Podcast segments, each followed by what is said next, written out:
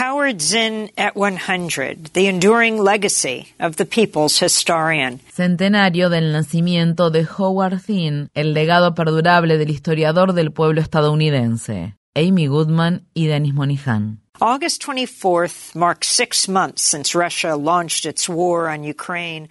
El 24 de agosto se cumplieron seis meses desde que Rusia inició la guerra contra Ucrania, un conflicto bélico que ha causado el desplazamiento de millones de personas y la muerte de decenas de miles de civiles y militares. Ese mismo día, 24 de agosto, se conmemoró el centenario del nacimiento del difunto historiador, escritor, profesor y activista estadounidense contra la guerra, Howard Zinn. Su obra trascendental, La otra historia de Estados Unidos, reveló una perspectiva distinta y disidente sobre el arco histórico del hemisferio occidental, desde la llegada de Cristóbal Colón a América en 1492 hasta la llamada Guerra contra el Terrorismo. Publicado por primera vez en 1980, La otra historia de Estados Unidos se ha convertido en un texto de referencia con más de dos millones de copias impresas. Howard Zinn murió en 2010 a la edad de 85 años. Sus palabras, más de una década después de su muerte, siguen siendo dignas de ser escuchadas en un mundo asolado por la guerra, el racismo y la desigualdad. En un discurso que pronunció en 2006 en la ciudad de Madison, en el estado de Wisconsin, dijo, la guerra envenena a todos los que participan en ella. Estados Unidos estaba librando dos grandes guerras en ese momento, en Irak y Afganistán, y apoyaba conflictos bélicos que se estaban desarrollando en otros lugares del mundo. Howard Zinn continuó. Hemos tenido una historia de guerra tras guerra tras guerra. ¿Qué han solucionado? ¿Qué han hecho? Howard Zinn se ofreció como voluntario para prestar servicios en las Fuerzas Armadas estadounidenses durante la Segunda Guerra Mundial y se convirtió en piloto de bombardero. En abril de 1945, Zinn participó en el bombardeo de Royan, una pequeña localidad costera de Francia. En una conversación que mantuvo con Democracy Now! en 2005, el historiador expresó al respecto. Eso fue unas semanas antes de que terminara la guerra, cuando todos sabían que iba a terminar. Había un pequeño grupo de soldados alemanes rondando por esa pequeña localidad de Royan, situada en la costa atlántica de Francia, y la Fuerza Aérea de Estados Unidos decidió bombardearlo.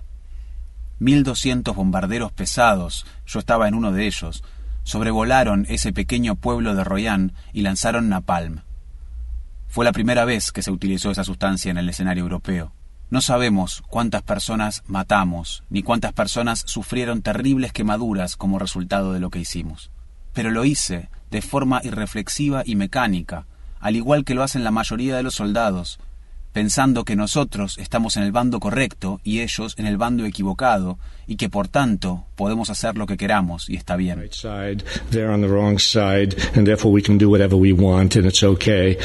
Howard Zinn regresó al balneario francés en 1966 para hablar con los sobrevivientes y luego escribió una historia detallada de esa incursión militar y sus consecuencias. Dijo en Democracy Now! Uh, uh, Fue una experiencia muy aleccionadora sobre las llamadas guerras buenas. En el discurso que pronunció en Wisconsin en 2006, Thin habló sobre las víctimas de la guerra. La proporción de muertes de civiles y militares en las guerras ha ido cambiando. En la Primera Guerra Mundial hubo 10 militares muertos por cada civil muerto. En la Segunda Guerra Mundial la proporción fue de 50 a 50, mitad militares, mitad civiles. En Vietnam hubo 70% de civiles muertos y 30% de militares muertos.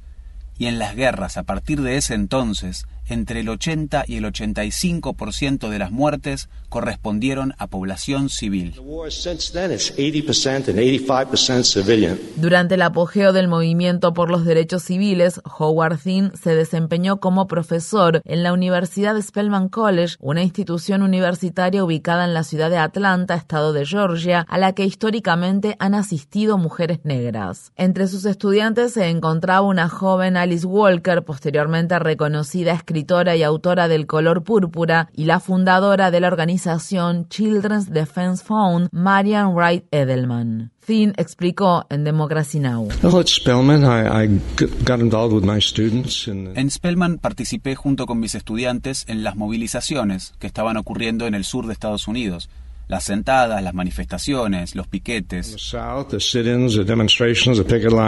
A raíz de esta muestra de solidaridad, Thin fue destituido de su cargo. En 2005, el profesor Thin fue invitado a volver a la Universidad Spelman College para pronunciar el discurso de graduación de ese año. Howard Thin se convirtió en un destacado oponente de la guerra de Vietnam. En 1968, Thin y el activista y sacerdote católico Daniel Berrigan viajaron a Vietnam del Norte para coordinar la primera liberación de prisioneros de guerra estadounidenses recluidos allí. Cuando el renombrado denunciante Dan Ellsberg filtró la serie de documentos conocidos como los papeles del Pentágono, que revelaban la historia secreta de la participación del gobierno de Estados Unidos en la guerra de Vietnam. Howard Thin y su difunta esposa Roth escondieron una copia de los documentos en su casa. El activismo por la paz y contra la guerra fue una constante en la vida del legendario historiador. El 24 de agosto, además del aniversario del nacimiento de Thin, es también el día en que Ucrania celebra su independencia de la antigua Unión Soviética. Este año las autoridades ucranianas cancelaron los eventos públicos de celebración de la independencia por temor a la amenaza de ataques rusos contra objetivos civiles. Efectivamente, ese día Rusia bombardeó una estación de tren en la localidad de Chaplin, situada en el este de Ucrania. El ataque provocó la muerte de al menos 25 personas, entre ellas dos menores de edad. También, este 24 de agosto, el presidente de Estados Unidos, Joe Biden, anunció que enviará otro paquete de ayuda militar militar a Ucrania por 3.000 millones de dólares. Este nuevo paquete eleva a 13.500 millones de dólares el total de ayuda que el país ha destinado para Ucrania desde que Biden asumió la presidencia. Howard Thin no está entre nosotros para condenar la guerra en Ucrania ni ninguna de las otras guerras que actualmente se libran en el mundo. Pero a través de su ejemplo, su activismo y la perdurable relevancia de sus obras en el centenario de su nacimiento, podemos asumir el compromiso de repetir uno de los mensajes mensajes centrales que nos dejó. La guerra no es la respuesta para solucionar los conflictos en el siglo XXI.